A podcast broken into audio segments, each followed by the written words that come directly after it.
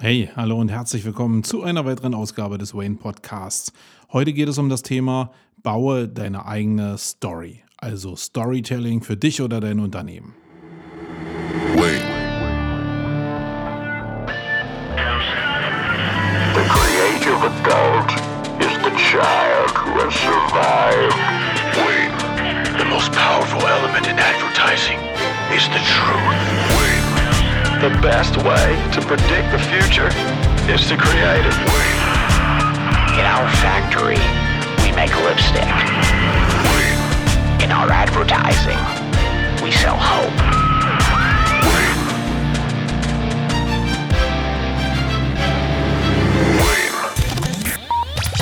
Was sonst?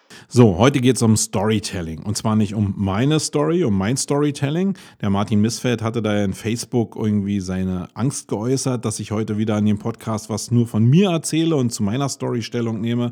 Ähm, das wird nicht der Fall sein, sondern es geht heute um deine Story und ob du überhaupt Storytelling für dich machst und damit Möglichkeiten von authentischem Marketing eigentlich nutzt oder auch Influencer-Marketing-Möglichkeiten zum Beispiel nutzt. Darum soll es gehen. Natürlich ähm, probiere ich für mich selbst mein eigenes Storytelling zu machen. Das heißt, alles, was ich hier euch heute erzähle, probiere ich für mich selbst auch umzusetzen, aber im Kern soll es heute nicht darum gehen. Also, ich will mal kurz beim Urschleim anfangen. Also, Storytelling, und da haben ja viele schon Schwierigkeiten damit. Wo fängt Storytelling eigentlich an?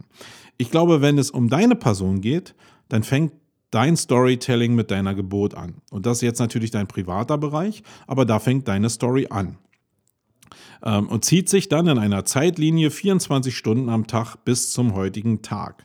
Die Frage ist jetzt, will das jemand konsumieren? Will jemand jetzt 24 Stunden am Tag deine Geschichte sehen? Und da kann ich dir sagen, nö. Deine Eltern, bei denen wird es so sein, wenn du als du jung warst, probieren die dich natürlich 24 Stunden zu beschützen und zu begleiten. Das heißt, die werden deine Story sehen. Das ist aber ein ziemlicher Inner Circle. Dann geht es weiter mit ja, Onkel, Tante, Geschwister, ähm, vielleicht äh, Freunde der Familie. Und umso weiter du von dem Inner Circle wegkommst, umso mehr bist du noch in dem Bereich drin, wo eine Community da ist, also wo ein Basisinteresse daran, daran besteht, äh, deine Entwicklung zu sehen, aber die wollen es nicht 24 Stunden am Tag sehen. Das heißt, es ist deine Zielgruppe für dein Leben, aber denen musst du halt kleine Bröckchen hinschmeißen. Zum Beispiel, wenn die Eltern berichten, dass du den ersten Zahn bekommen hast, dass du vielleicht hingefallen bist, dir ein Bein gebrochen hast, dass du vielleicht deine erste Freundin als Jugendlicher hattest, dass du dein Abitur gemacht hast, dass du dein Abitur nicht geschafft hast zum Beispiel. Alle so eine kleinen Steps ähm, die wollen die sehen und in kleinen Häppchen aufbereitet bekommen. Wie zum Beispiel, man trifft sich und erzählt es dann oder man schickt ein Video per WhatsApp oder man schreibt die Geschichte per Mail. Ähm, das ist das, was die Zielgruppe eigentlich sehen will, um die Geschichte von dir zu begleiten. Ich, wenn du dich mal fragst, wie dein Leben gelaufen ist, dann sind vielleicht viele Bruchstücke von dem, was ich jetzt erzählt habe, treffen zu. Wenn du das jetzt mal adaptierst auf das, was da draußen eigentlich jetzt im Marketing auf dich einströmt, dann ist der der, der, nicht der Inner Circle, sondern die Familie, die ein bisschen eigentlich deine Zielgruppe ist, sind auch äh, Menschen aus der Zielgruppe, die dein Unternehmen betreffen könnten. Das heißt, die haben grundsätzlich vielleicht ein Interesse daran zu sehen, wie es dir als Unternehmer geht oder wie es dein, äh, wie deine Produkte sich entwickeln oder wie die am Markt äh, sich entwickeln und wie vertrauenswürdig die sind. Äh, da haben die ein Interesse dran, aber die Frage ist, ob du das Interesse jetzt befriedigst, weil du bestimmte Bruchstücke auf der Linie als Unternehmer zum Beispiel, adaptiert von dem, was du als Privatmann hast oder als Privatfrau hast, ob du bestimmte Bruchstücke im Preis gibst.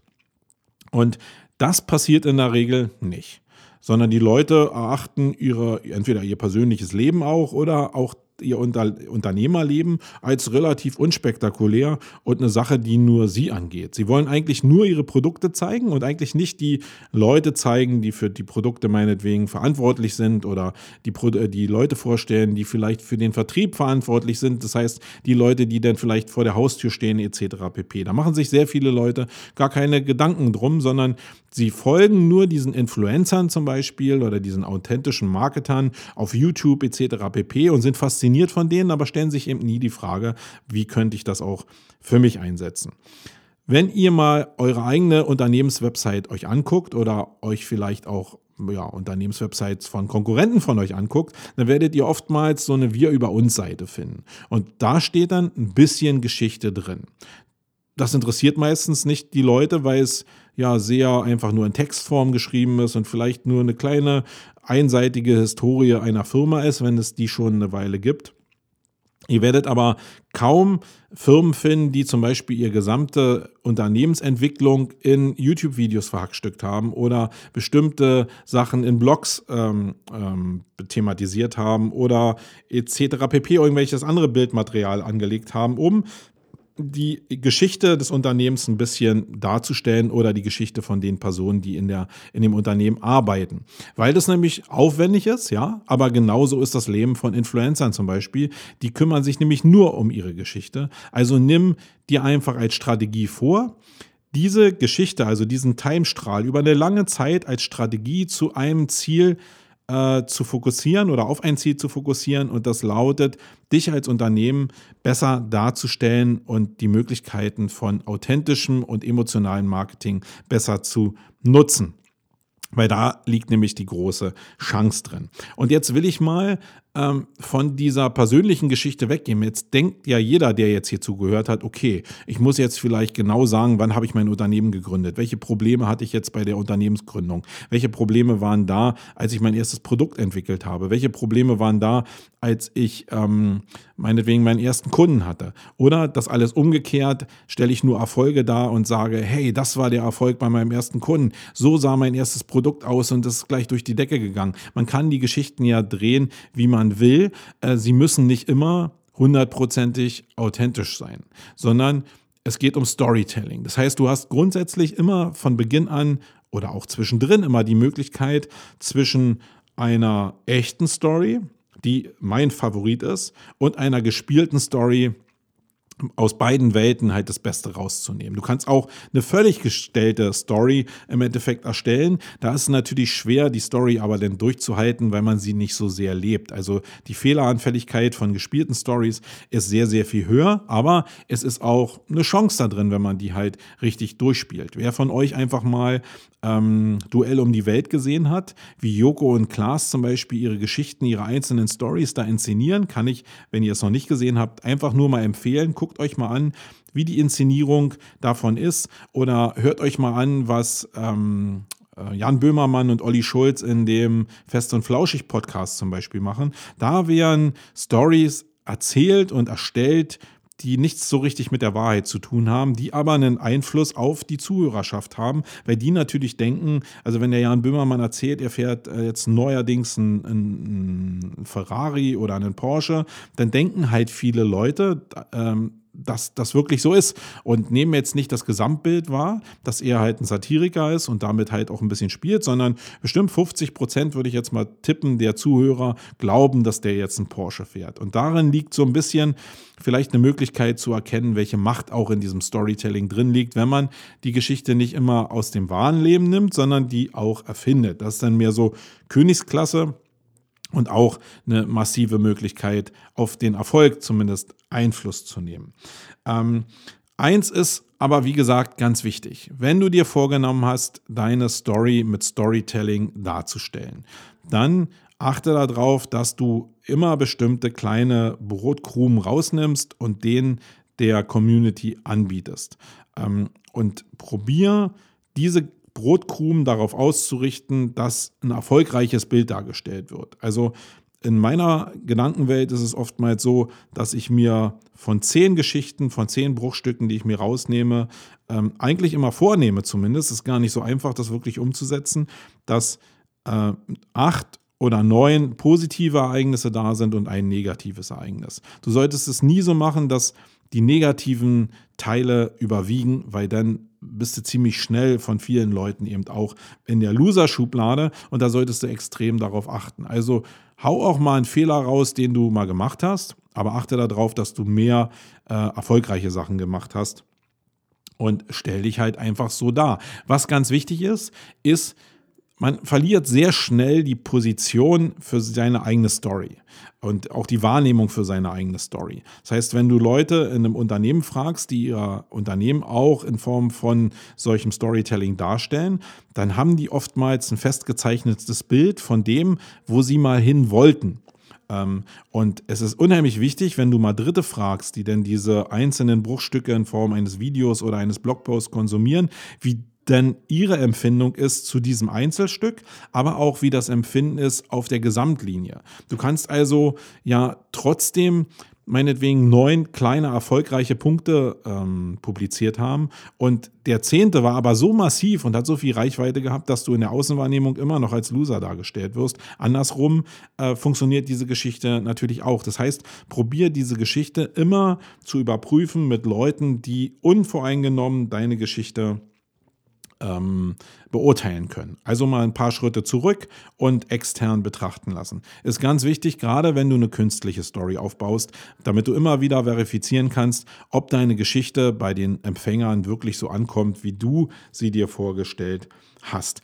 Was eine Riesenmöglichkeit ist im Bereich des authentischen Marketings oder auch im Bereich dieses Storytellings, ist halt auch, dass du wirklich Markante zeigen kannst. Wenn du zumindest eine gewisse Community hast, dann spiele einfach damit, deinen Charakter oder dein Unternehmen wirklich auch krass zu positionieren. Kein Mensch, und das ist reine Psychologie, wollen oder kein Mensch will dieses Mainstream-Zeug konsumieren.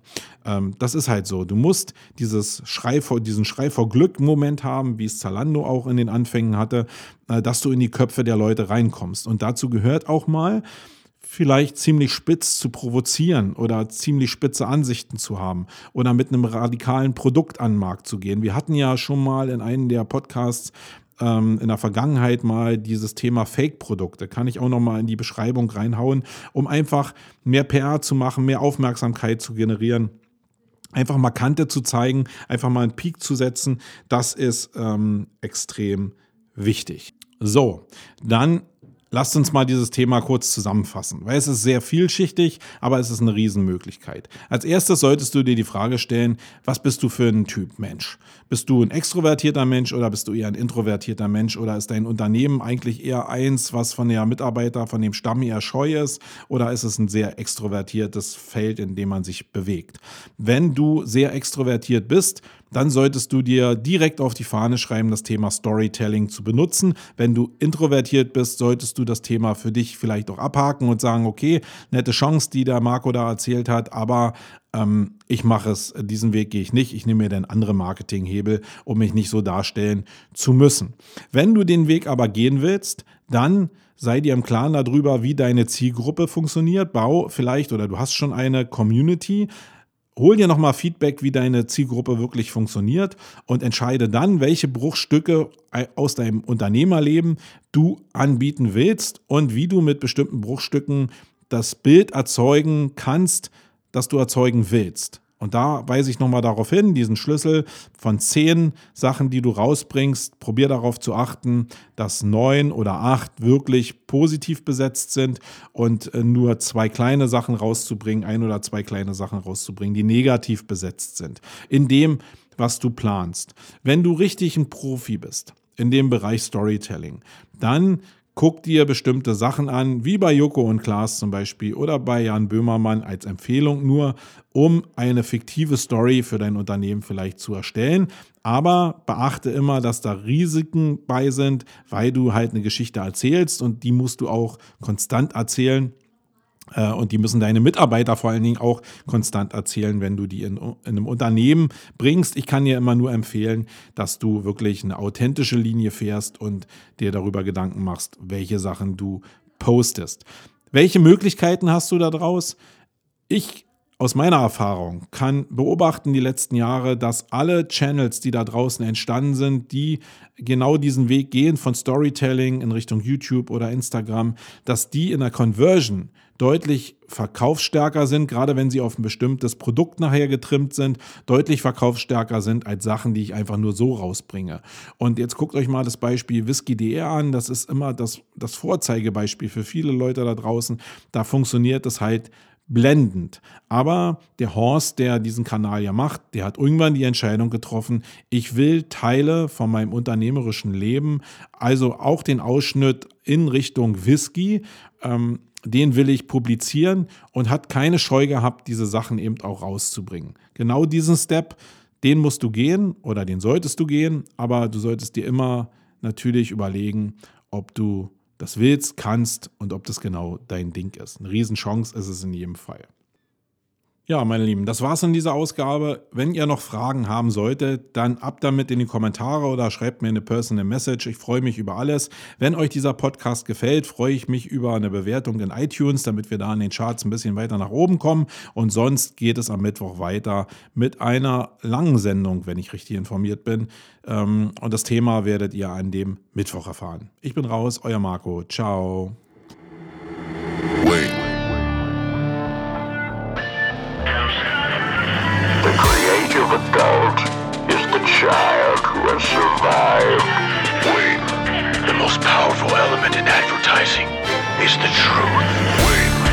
The best way to predict the future is to create it. In our factory, we make lipstick. In our advertising, we sell hope.